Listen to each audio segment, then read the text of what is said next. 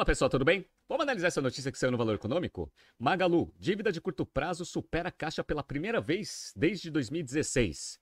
Magazine Luiza divulgou seus resultados para o mercado no começo dessa semana, foram bem ruins e parece que agora tem um problema adicional, pressão de dívida. Vamos entender de onde que veio essa dívida e qual que é a situação atual da Magazine Luiza para conseguir resolver esse problema.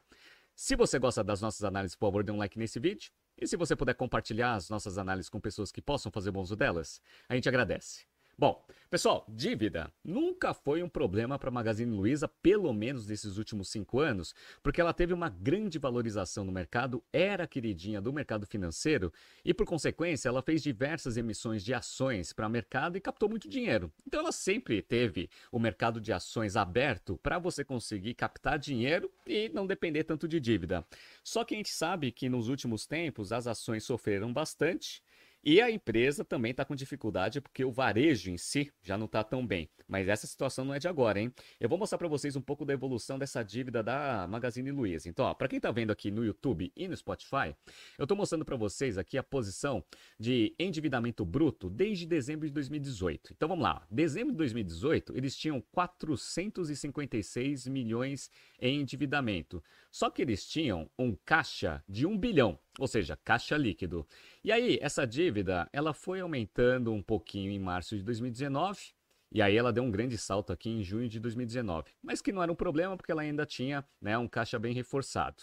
Aí o que aconteceu? Começou a ter várias oscilações já em 2019, né? Então você pega aqui em dezembro de 19, essa dívida ficou aqui em 848. Só que como ela fez grandes emissões de ações, o caixa estava extremamente reforçado, 4 bilhões 754. Ou seja, ela tinha muito mais caixa do que toda a dívida que ela tinha. Então a gente percebe que até pré-pandemia, dezembro de 2019, a empresa não tinha dívida como um problema no seu balanço, né? Beleza. Aí, vamos ver a evolução em 2020.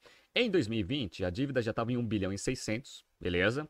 Com caixa de 2 bilhões e 900, ou seja, ainda tinha um caixa muito superior ao total de endividamento que a empresa tem. Só que olha o que aconteceu, pessoal, no ano de 2021. Em 2021, o endividamento bruto ele passou de 1 bilhão e 600 para 6 bilhões 792. E o caixa, ele também conseguiu dar uma aumentada, até porque a empresa fez um follow-on, 4 bilhões 122. Mas aí o caixa já não era maior do que a dívida. Mas como ela ainda estava gerando resultado, esse né, índice de dívida líquida sobre EBITDA estava bem controlado até então. Então, dívida nunca foi um grande problema aqui para a Magazine Luiza, só que em 2021 a gente vê que a tendência histórica dos trimestres estava bem piorando, né? Beleza. Para onde que foi tanto dinheiro de follow-on e tanto dinheiro de dívida que ela captou no mercado, hein, pessoal? Aquisições. Né? Então, ó, eu tô com uma notícia aqui da Exame que mostra aqui um pipeline de aquisições que Magazine Luiza fez desde começo de 2020. Sabe quantas foram, pessoal? 21 aquisições. Né? Então, ó, algumas. Fevereiro de 2020, comprou estante virtual. Julho de 2020, comprou aqui uma empresa chamada Hub Sales. Beleza, tá? Em agosto, ela comprou a Canaltech. Em setembro de 20, ela comprou o Ikefome para tentar entrar de vez no mercado de delivery, né? Em outubro de 20, ela comprou uma empresa chamada GFL e também adquiriu uma plataforma de ensino chamada ComSchool. Beleza, então ó, já está tirando para todo lado, né? Em dezembro de 20, ela comprou a Fintech Hub. Em março de 21, ela comprou a VIP Commerce, tá? E também comprou aqui a Steel Deluxe, tá? Beleza. Em abril de 21, ela comprou uma startup chamada Smart Hint, beleza? Tá? E o site Jovem Nerd, tá? Todo mundo começou a questionar o que a Magazine Luiza ia fazer com tanta empresa, né? Aí depois, em junho de 2021, ela comprou a Bit55 e a Plus Delivery. Em julho de 2021, aí ela fez a grande aquisição dela, né? Que foi comprar a Kabum. Só essa transação, pessoal, foi 3,5 bilhões de reais. E a gente sabe que está dando problema porque os sócios da Kabum estão bem é, nervosos aí com a estrutura da negociação, tá até na justiça, né, essa aquisição. Então é interessante a gente olhar um pouco desse histórico para saber, primeiro, por que, que, a empresa pegou tanta dívida e para onde que foi esse dinheiro. Ah, então ela pegou bastante dívida para expandir a sua operação e fazer diversas aquisições. Diversos analistas de mercado se questionam se esse monte de aquisição num curto espaço de tempo não trouxe uma complexidade operacional desnecessária, dado a agregação de valor desse monte de empresa no negócio principal. Hum, vamos ver o que vai acontecer. Mas vamos entrar na notícia principal agora para falar sobre a dívida de curto prazo. Vamos lá. Quando Luísa Trajano e Roberto Campos Neto ficaram lado a lado em junho, em um evento de varejo, a executiva disse ao presidente do Banco Central que seus apelos para que a Selic caísse eram muito mais uma postura a favor das pequenas e médias varejistas que não têm a mesma condição de gigantes como a Magalu para alongar sua dívida. Se a companhia da família Trajano tem, de fato, essa capacidade de renegociar, a necessidade de provar isso ao mercado aumentou. Vamos lá. A empresa reportou um caixa de 8,1 bilhões de reais no segundo trimestre, o que inclui 5,7 bilhões de recebíveis de cartão de crédito. Portanto, considerando apenas o caixa disponível, que soma o saldo de caixa com aplicações financeiras, o total é de 2 bilhões e meio, segundo a estimativa do Trademap. O montante é inferior às dívidas de curto prazo da companhia com vencimento até 2024 de 2,8 bilhões de reais. Creio eu que seja de até é, meio de 2024, né? É a primeira vez que as dívidas de curto prazo superam caixa disponível desde o terceiro trimestre de 2016, também de acordo com o Trademap. Bom, isso daqui é muito fácil de a gente ver, porque eu peguei aqui a divulgação de resultado dessa semana e aí a gente vai ver exatamente essa tendência. Então, ó, presta atenção. Para quem está vendo aqui no YouTube e no Spotify, eu estou mostrando para vocês, ó, posição de empréstimos e financiamentos circulantes. Em junho de 2022, eles tinham 377 milhões dos 6 bilhões e 800 de dívida total, com caixa disponível de 1,7 bilhão. Beleza, então estava muito tranquilo.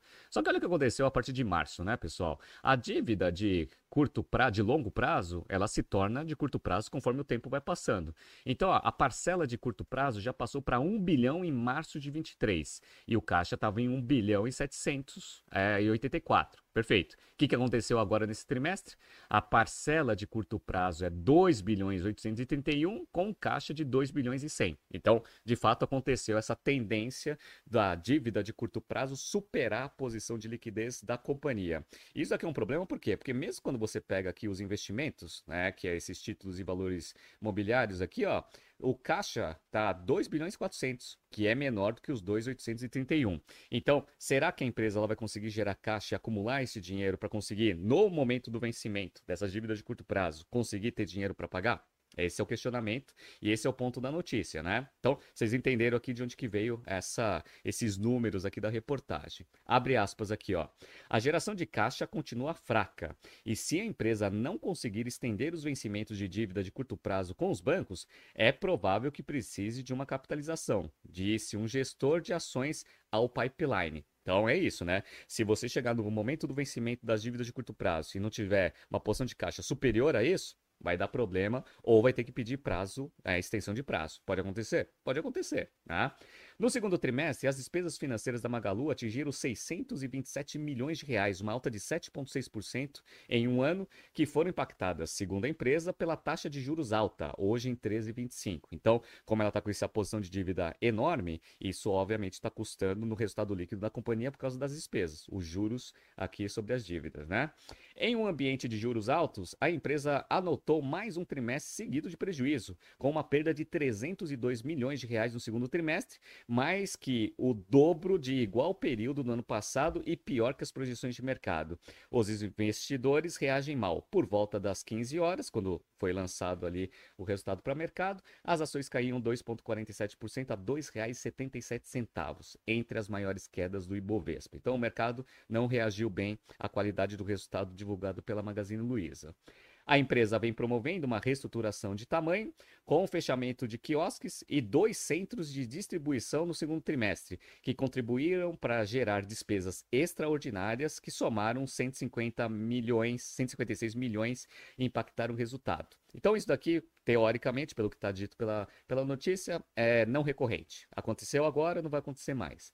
A companhia reportou um EBITDA de 439,8 milhões de reais no segundo trimestre, uma queda de 11% na comparação anual e 14% abaixo da média do consenso do mercado. Então, foi muito abaixo do que o mercado estava esperando. O Santander ressaltou que a queda de margem EBITDA de 5,1 contra 5,7 no mesmo período do ano passado também foi maior do que o esperada, ainda que excluindo os itens extraordinários. Então o resultado foi ruim? resultado foi ruim. Vamos entrar um pouco no detalhe desse resultado para a gente entender o que aconteceu. Vamos lá? Então, para quem está vendo aqui no YouTube e no Spotify, eu estou pegando aqui, ó, receita líquida no de lado. Né? Então, foi 8 bilhões 572 e no segundo trimestre do ano passado tinha sido 8 bilhões 562. Né? Então, 0,1% aqui de crescimento, ou seja, nada de crescimento. No entanto, o lucro bruto aumentou aqui 0,6. Então a margem bruta deu uma aumentada. Isso é uma, é uma notícia positiva, né? Qual foi o problema? O problema é que as despesas totais cresceram 9,5%. De onde que veio esse crescimento, né, pessoal? Bom, despesas é, com vendas cresceu 1,7%. Beleza, isso daqui é necessário para você manter a operação de varejo vendendo, beleza? Tá? Despesas gerais administrativas até caíram 3,5%. Então estão fazendo, sim, um processo de reestruturação e redução de despesas. Só que olha que interessante, pessoal, tem uma conta aqui que aumentou 78%, que é a perda em liquidação duvidosa. O que, que é isso? É o crediário. Quando as pessoas começam a não pagar o crediário, você vai aumentando as provisões, que isso obviamente vai impactando. Olha o que aconteceu aqui, ó, pessoal. Era 59 milhões aqui no segundo trimestre de 2022, foi para 105 milhões, ou seja, esse aumento de 78%. Aí tem outras receitas, que são essas operações e itens não recorrentes, e aí veio a despesa total aqui aumentando 9,5%, o que fez o EBITDA cair 37,9%, beleza? E o lucro líquido, que na verdade foi um prejuízo líquido de 301,7 milhões, um aumento aqui de 123% no prejuízo comparado com o segundo trimestre de 2022. E esse negócio aqui do crediário, pessoal, é um negócio interessante. Por quê? Ó, é, eu não sei se vocês lembram, mas eu peguei uma notícia aqui do Valor Econômico no dia 18 de 7 de 2022. Vamos lá. Luísa Trajano faz vídeo para vender carnê do Magazine Luiza e a ação sobe na bolsa. O que aconteceu? A Luísa Trajano, ela fez um vídeo para tentar convidar os clientes a irem para a loja para fazer né, compras né, na Magazine Luiza utilizando o crediário. Beleza. E aí ela falou que eles iam facilitar pra caramba, né, a concessão de crédito para quem quisesse comprar geladeira, qualquer coisa lá que tem na Magazine Luiza. É, e eles fizeram isso, ou seja, muita gente foi para a loja, dado que foi um convite em vídeo, disseminado nas redes sociais para os clientes, e a aprovação do carnê seria muito facilitada. Só que isso é um problema, né, pessoal? Por quê? Porque você pode, no curto prazo, até impulsionar um pouco as vendas, só que aí você vai ficar com aquele carnê e vai ficar observando se as pessoas estão pagando ou não. Tá? Se você não faz uma análise de crédito criteriosa e sai fazendo venda no carnê a rodo, vai chegar um momento que, se a qualidade do crédito não é boa, as pessoas não vão pagar o carnê. E aí vai aumentar esse índice de perda, que é o que eu mostrei para vocês no resultado. E isso daqui a gente consegue observar muito bem no detalhamento aqui do, da carteira de crédito aqui da Magazine Luiza. Olha como o, o comportamento dessa carteira é, foi aqui desde do, de junho de 2022. Lembra? Ela fez esse convite ali em julho de 2022. Então, ó, é, o total de atraso aqui, ó, estava em 2 bilhões 129, tá? Então é isso que eles tinham entre atraso de 15 a 90 dias e acima de 90 dias. O mais representativo aqui é o mais de 90 dias, que era um bilhão e meio. Beleza, tá? Isso daqui era o que ele tinha de inadimplência ali, ou é, pagamentos e atraso em junho de 2022. Pessoal, olha como esse negócio foi aumentando depois dessa, dessa campanha, ó. 1,5 bilhão. Aí foi para 1 bilhão e 800 aqui em setembro de 22, 2 bilhões e 95 em dezembro de 22, 2 bilhões 139 em março de 23 e 2 bilhões 183 aqui em junho de 23. Então é aquele negócio, você consegue ter um impacto positivo nas vendas? De curto prazo, sim. Mas aí você vai ter que se virar com aquele monte de crediário que você facilitou no passado para pessoas que eventualmente não teriam uma qualidade de crédito tão boa. E aí você começa a sofrer na inadimplência. Então, olha que interessante, pessoal. PDD aqui sobre a carteira de crédito era 2 bilhões e 76, foi para 2 bilhões e 400 aqui em setembro de 22, 2 bilhões e 600 em dezembro, 2 bilhões e 678 aqui em março e agora chegou em 2 bilhões 691, chegando aqui num total de 3 bilhões aqui de PDD. E tá aumentando. Tá aumentando. Por quê? Porque provavelmente deve ter pulsionado muita venda a partir de julho do ano passado e agora o reflexo vai acontecer com, com a inadimplência que vai aparecer nestes balanços, nesses, nesses é, financials que a empresa vai divulgar nos próximos trimestres. Olha a bomba relógio que foi montada lá no passado, né, pessoal? Então, vamos lá.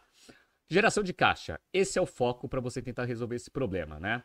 Então, ó, no segundo trimestre, uma boa notícia é que teve geração de caixa operacional, 770 milhões de reais. Só que, pessoal, esse 770 de geração de caixa, ele veio proveniente de prazo maior com fornecedores, né? Só que a gente sabe que fornecedor, assim como todas as empresas de varejo, também estão passando por dificuldade, taxa de juros alta, etc.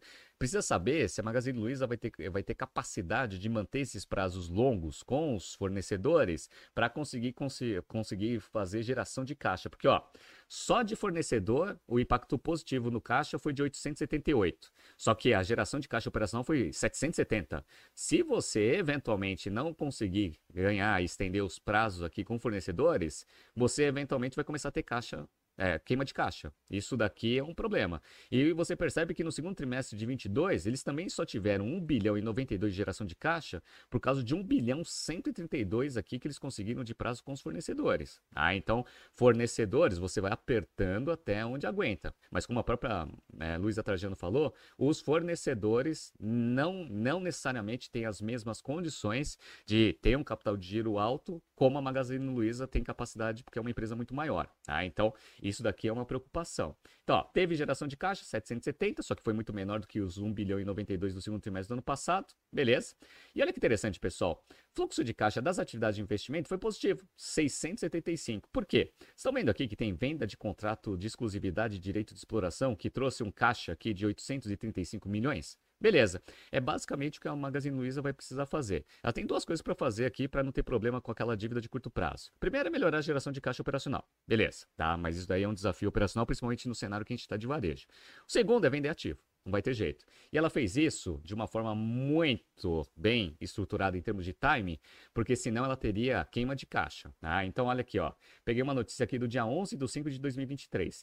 Magazine Luiza aciona o seguro e renova a parceria de um bilhão de reais com o BNP Paribas na parte da Luiza Crédito. Então, eles venderam a participação na Luiza Crédito para o BNP Paribas, vai receber ali um bilhão de reais. Desses um bilhão já recebeu, já recebeu 850. Então, aí você vende ali alguma parte de operação que você tem para o mercado, levanta dinheiro e aí você consegue eventualmente ter caixa suficiente para honrar aquela dívida de curto prazo. Então, vai ser provavelmente o que a Magazine Luiza vai fazer se ela perceber que no prazo de vencimento dessas dívidas, ela não vai ter caixa suficiente para honrar, tá? Porque pedir prazo é ruim, porque você sempre vai ter uma contrapartida de uma taxa de juros um pouco maior, tá? Então, vai ser mais ou menos aí nessa nessas verticais que a Magazine Luiza vai trabalhar nesses próximos trimestres para conseguir fazer essas dívidas de curto prazo não serem um problema de liquidez para a companhia, né?